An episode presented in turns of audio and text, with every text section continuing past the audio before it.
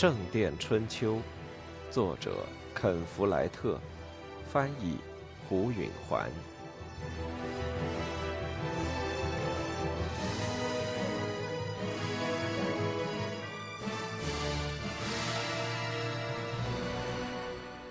那天天气阴冷潮湿，杰克午后即悄悄来到被荒废的工地。他用斗篷的帽子蒙住头，以免全身都弄得湿漉漉的，假装在研究高侧窗上的裂缝。这个问题还没有解决，只等到菲利普从回廊匆匆穿过工地回他的居室。菲利普进屋之后，杰克就跟了进去。菲利普的房门总是打开着的。杰克敲了一下，就进去了。菲利普跪在屋角的小祭坛跟前。杰克想，人们会觉得他一天到晚在教堂里祈祷的够多了，用不着再回到屋里祈祷。屋里没有生活，菲利普在例行节约。杰克静静地等着，直到菲利普站起，转过身来。这时，杰克说：“这事该了结了。”菲利普素常很和气的脸上板起了生硬的线条。我看不出有什么难处，他冷冷地说：“他们只要愿意，可以马上回来工作。按你的条件。”菲利普只是死盯着他。杰克说：“他们不会按你的条件复工的，而且也不会一味干等着你明白道理。”他连忙又补充了一句：“或者说他们认为的道理。”不会一味等下去，菲利普说：“他们等久了以后要到哪儿去吗？他们在哪儿都找不到工作的。他们以为只有这里才受饥荒吗？整个英格兰没一处不挨饿，所有的工地都在削减。所以你打算等他们爬着回来向你求饶吗？”杰克说。菲利普转过脸去：“我不要谁在地上爬。”他说。我就不信我什么时候给了你口实，让你认为我会这么做。你没有，所以我才来见你。杰克说：“我知道你并没真想羞辱这些人，这不是你的本性。再说，如果他们人回来了，心里却觉得挨过打、受过气，以后几年他们就干不好活了。因此，以我的看法，其实也是你的看法，我们应该给他们留点面子，这就意味着做些让步。”杰克屏住呼吸，这可是他的一番重大表白，成败在此一举。如果菲利普还无动于衷，那前景可就暗淡了。菲利普使劲儿盯了杰克好长一会儿，杰克能从这位副院长的脸上看出，理智在与感情搏斗。最后，他的表情终于缓和了，他说：“我们最好坐下来好好谈谈。”杰克落座的时候，压下去一口舒心的喘气。下边该讲什么，他已经准备好了。他不打算再重复他对工匠们那样的不讲策略。对你冻结购进材料这一点，没必要更动。他开始说：“同样，不再雇新工匠这一点也照样保留，没人会反对。我还觉得能够说服他们接受圣徒纪念日不工作。”只要他们在别的方面得到了让步，他停了停，让这些话渗到对方的耳朵里。到此为止，他都在答应，而没提要求。菲利普点点头。好，那什么让步呢？杰克深吸了一口气。他们对禁止提升的建议十分反感，他们认为你是在推翻匠人工会的古老特权。我向你解释过，那不是我的本意。”菲利普恼怒地说。“我清楚，我清楚。”杰克连忙说。“你当然说得很明白，而且我也相信你。可他们不这么认为。”菲利普的脸上掠过受委屈的表情。“怎么竟会有人不相信他呢？”杰克匆忙接着说。“但这事已经过去了。我来提个建议，不会花费你什么。”菲利普表示出兴趣。杰克继续说。让他们继续批准提升的申请，但是把相应的提高工钱推迟一年。他心想：你要是有本事，就提出理由来反对这项建议。他们肯接受这一点？菲利普怀疑地说：“值得一试。万一一年以后我还是付不起提高的工钱呢？等问题出现时再解决不迟。你的意思是在这一年之中再谈判？杰克耸耸肩膀。如果必须的话，我明白了。菲利普含糊其辞地说：“还有呢，最大的障碍在于立即解雇下级工。”这时，杰克已经完全坦率直接了。这问题可没那么顺耳。在基督教国度的任何工地上，从来都不准立即解雇，最早也要过完那个星期。为了不致让菲利普感到他太无知，杰克又补充说：“我事先要是告诉你就好了。那么说，我只好再雇佣他们两天了。现在这样已经不够了。”杰克说：“如果我们从一开始就用这种办法来处理这件事，可能早就没事儿了。”如今他们会要求更多的让步，那不用说，你脑子里已经有具体想法了。杰克确实想好了，而且这才是他所要求的唯一真正的让步。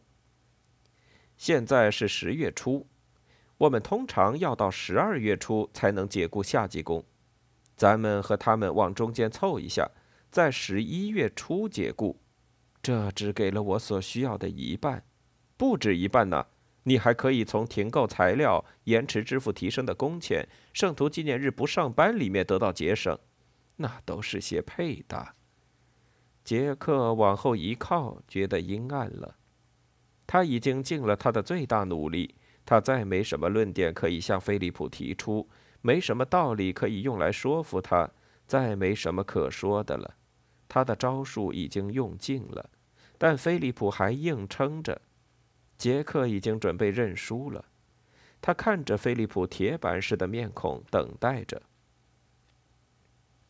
菲利普长时间默默的望着角落里的小祭坛，他终于转过来对杰克说：“我要把这些向修士会议提出来。”杰克无力的舒了口气，这并不是胜利，但已经接近了。菲利普不会把连自己都不同意的事情提请修士们考虑的，而且他们常常照着菲利普的想法去做。我希望他们能接受。”杰克无力地说。菲利普站起身，把一只手放到杰克的肩膀上，他第一次有了笑容。如果我把情况像你讲的这么有说服力，他们会的。”他说。杰克没料到他情绪的这一突然转变，他说：“这事了结的越快，长期的影响就越少。我知道，这事让我很生气，但我不想和你争吵。”他出乎意外的伸出了手，杰克握住了那手，心里好多了。杰克说：“我要不要通知工匠们一早到工棚来听取会议的裁决？”“好的，请吧。”我现在就去。他转身要走，菲利普叫着：“杰克，怎么了？”“谢谢你。”杰克点了下头，表示理解，就走了出去。他没有套上帽子，就走进了雨中。他感到很高兴。当天下午，他挨家去通知所有的工匠，明天上午要开会。那些不在家的人，大多是没结婚的夏季工。他也在酒馆里找到了，他们没人喝醉，因为酒随着别的东西一起涨了价，没人买得起够自己一醉的酒。他唯一找不到的是阿尔弗雷德，他已经好几天没有露面了。黄昏时分，他终于出现了，他那呆滞的脸上带着一种古怪的胜利表情，来到了酒馆。他没有说他去了哪儿，杰克也没有问。杰克看着他和别人一起喝着酒，就走了出来，去和阿莲娜还有孩子们一起吃晚饭了。第二天上午，他没等菲利普副院长来到工棚，就开始会议了。他想先打下点基础。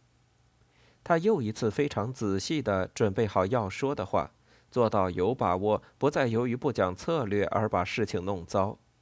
他又一次按照菲利普的办法来处理这些事情。所有的工匠早早就到了，他们的生计在此一举。有一两个年轻人眼睛红红的。杰克猜想，昨夜酒馆一定开到很晚。有些人一时忘了自己没钱了。年轻的和下级工很可能要找点麻烦，老成的工匠都有更长远的打算。人数不多的女工匠总是小心而保守，对什么决定都会支持。菲利普副院长打算请我们复工，他准备向我们做些让步。杰克开始讲，在他来以前，我们该商量一下，我们准备接受什么样的条件。我们一定要坚定的反对什么，还是想想哪些地方可以再商量？我们应该向菲利普表明，我们团结一致。我希望你们都同意。有几个人点了点头。他故意让人听着他有点生气。他说：“以我看，我们要绝对不接受立即解雇。”他在工作台上砸下一拳，强调在这一点上他绝无弹性。好几个人高声表示赞同。杰克知道菲利普一定不会提这一要求的。他想让这些发热的头颅自己转到捍卫这一方面古老的惯例和程序上去，这样当菲利普对此让步时，他们就不会出来捣乱。还有，我们应该保持工会的提升权，因为只有工匠才能判断一个人技术熟练不熟练。他在这里又用了一点心计。他把他们的注意力引到没有实惠的提升上，以期他们在这点上获胜之后，会在工钱上乐于让步。至于圣徒纪念日上班的问题，我还是拿不定主意。节日通常是要协商的，并没有标准的惯例和程序可以遵循。就我所知是这样。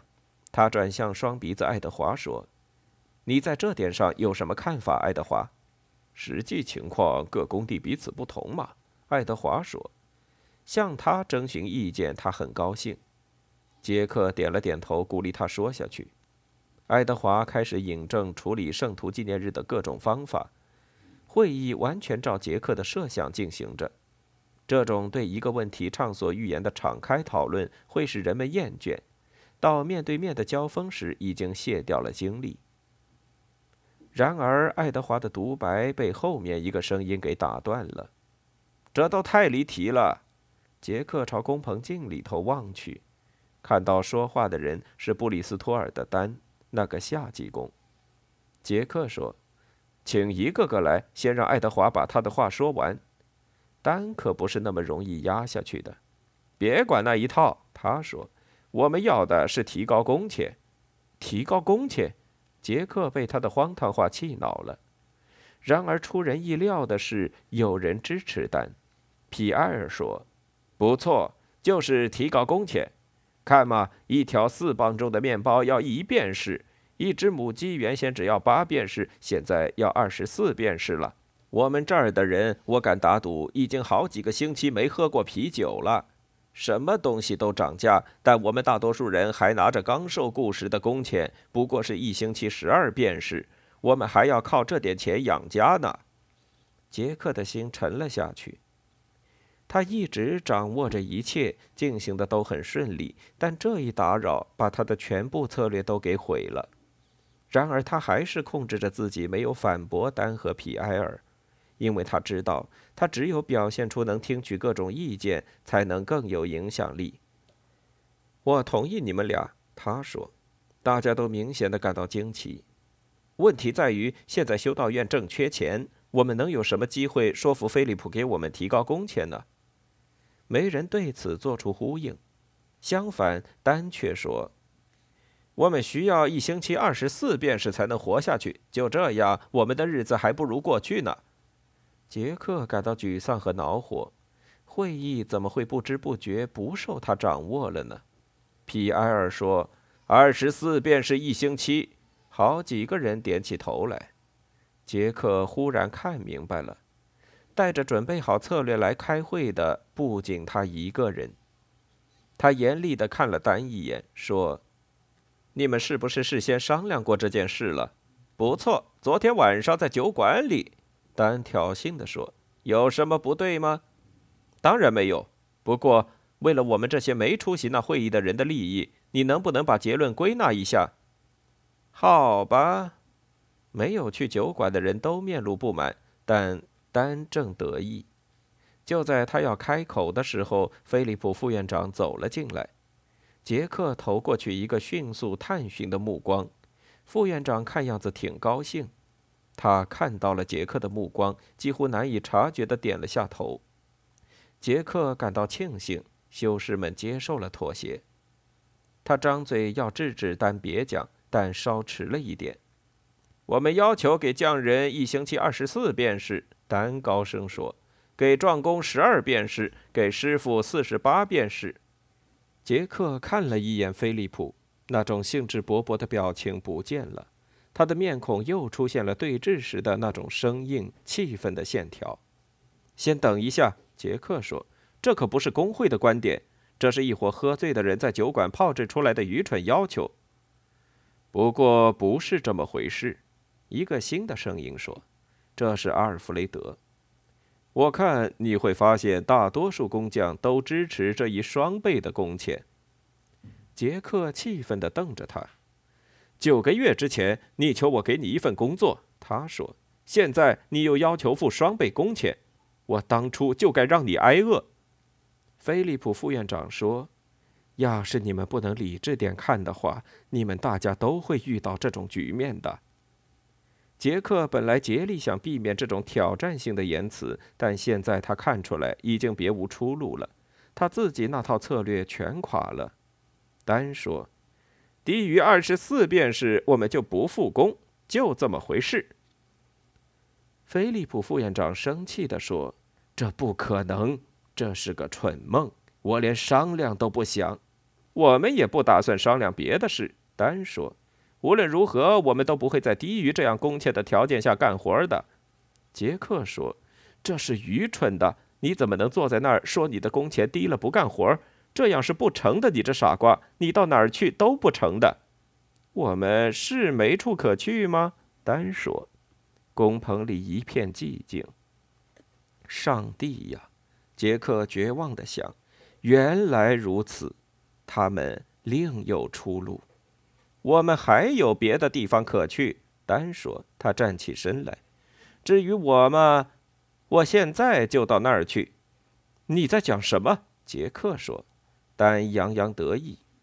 我有了新工作，在一个新工地，在夏陵建筑教堂，给工匠一星期二十四便士。杰克四下打量了一圈。还有谁得到了同样的工钱？整个工棚的人面带愧色，单说：“我们人人有份。”杰克无话可说了。整个事情都是设计好的，他被出卖了。他既感到委屈，又感到愚蠢。他对局面彻底估计错了。他受到的伤害变成了愤怒。